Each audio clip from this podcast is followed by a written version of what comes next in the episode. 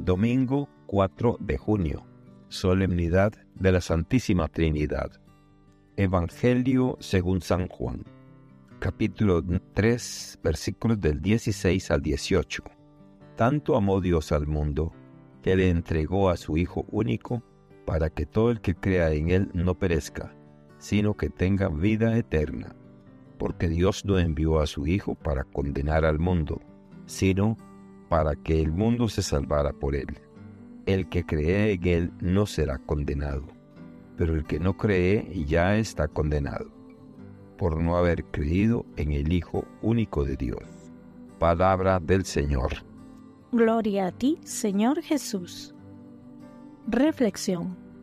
Este pasaje de Juan subraya el amor sacrificial del Padre, Dios, que envió a su Hijo, la segunda persona de la Trinidad, al mundo para redimirnos. Jesús, el Hijo, actúa en comunión perfecta con el Padre y el Espíritu Santo.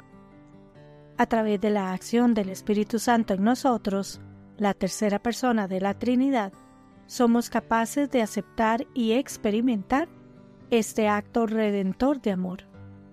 Así, vemos que las tres personas de la Trinidad están involucradas en nuestro camino de salvación.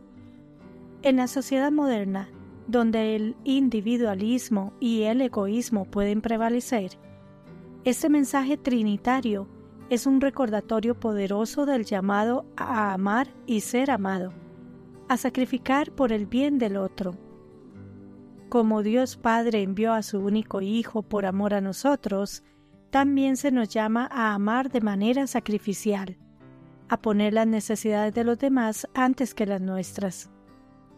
Además, el papel del Espíritu Santo es crítico en nuestra sociedad moderna. En un mundo donde la verdad a veces puede ser relativa y la moralidad puede ser vista como anticuada, el Espíritu Santo nos guía a la verdad y nos impulsa hacia la vida y el amor de Dios.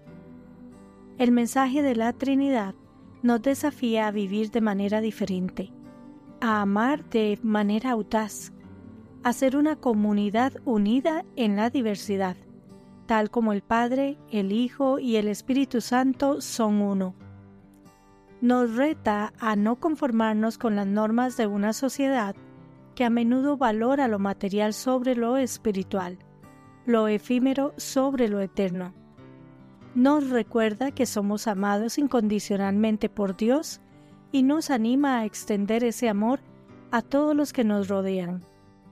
Por último, vivir de acuerdo con la Trinidad en la sociedad moderna significa buscar la unidad en nuestras comunidades.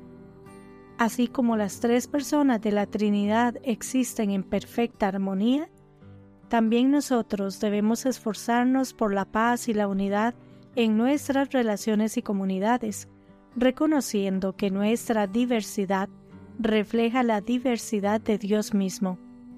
En resumen, la Santísima Trinidad nos revela un Dios de amor, relación y comunidad. En un mundo que a menudo parece dividido y desamorado, este mensaje es más relevante que nunca.